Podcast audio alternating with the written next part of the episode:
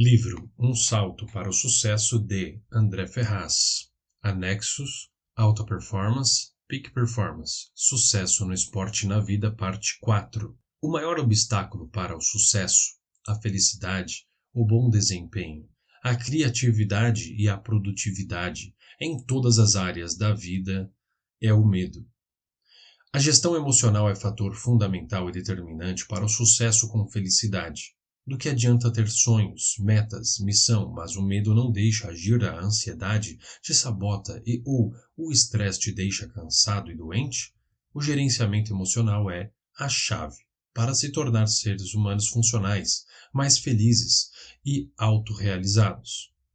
As pessoas que gerenciam suas emoções, especificamente o medo e a ansiedade, abrem caminhos, como por exemplo, para se tornarem mais criativas, espontâneas, confiantes, produtivas, saudáveis, otimistas, com relacionamentos positivos, abrem mais oportunidades de empregos, negócios e promoções, bem como ganham mais em seus empregos.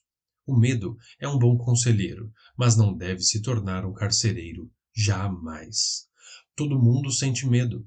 O medo nos protege. A questão justamente é entender se esse medo é real ou imaginário. Se o que estamos representando internamente é algo que de fato vai nos prejudicar ou não.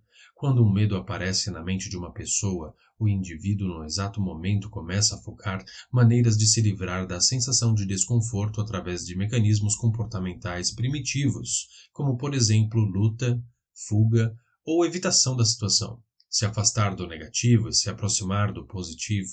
Mecanismo básico de motivação intrínseca. Ao invés em criar estratégias para maximizar sua eficácia e eficiência. Ao se comportar dessa forma, a pessoa começa a ser prisioneira de sua mente. O medo se torna um carcereiro a partir daí. Na vida adulta, um dos maiores medos são do fracasso e de se expor, esses tipos de medos são os obstáculos para o sucesso com felicidade. Quando alguém que apresenta de forma mais grave esse tipo de medo acaba desenvolvendo padrões comportamentais de evitação e reatividade, quando sentimos medo, o coração começa a bater mais rápido, a garganta fica seca, a bexiga pode se soltar, má digestão, dores de cabeça, insônia, sudorese, pode apresentar tontura, frio na barriga, sentir as extremidades do corpo ficarem mais geladas e a respiração fica curta. Sem contar as inúmeras imagens mentais catastróficas, pensamentos negativos disfuncionais, bem como sentimentos de incapacidade e inferioridade, para o medo se tornar um bom conselheiro, precisamos deixar a nossa mente e corpo um pouco mais calmos e funcionais. Muitas coisas não estão sob nosso controle. As circunstâncias não estão, por exemplo, porém, como a interpretamos. O que fazemos, sentimos e falamos estão. Como dizia o filósofo Epicteto, o problema não são as coisas, e sim o que pensamos delas. Reequilibrar e manter o estado interno mais estável é o primeiro passo. Existem várias formas que profissionais especializados podem treiná-lo, porém aqui vai uma que uso em consultório, em times e com presidentes e grandes executivos. Descobriu-se que o coração contém um sistema nervoso independente e bem desenvolvido com mais de 40 mil neurônios e uma complexa e densa rede de neurotransmissores, proteínas e células de apoio. Graças a esses circuitos tão elaborados, parece que o coração pode tomar decisões e passar a ação independentemente do cérebro, e que pode aprender, recordar e inclusive perceber. Reconheça o sentimento desconfortável e agradeça por ele estar presente. E em segundo lugar, respire soltando o ar mais lento do que inspira e mantenha-se neste ritmo por 5 a 15 segundos. E em terceiro lugar, enquanto isso, feche seus olhos e foque sua atenção na região do seu coração e coloque nele uma pessoa, situação ou sentimento positivo enquanto respira. Em quarto lugar, quando sentir a emoção por essa pessoa, situação ou sentimento positivo, em seu coração, espalhe esse sentimento positivo pelo resto do corpo. Quinto, pergunte ao coração Quais as alternativas que tem para agir de forma que tenha menos estresse, medo ou ansiedade nesta situação? Espere a resposta. E em sexto lugar, acolha as respostas sem julgá-las. Agradeça seu coração e entre em ação de forma diferente, através das alternativas do coração. Na consultoria Ferraz, utilizamos muitas técnicas na gestão inteligente das emoções e energia.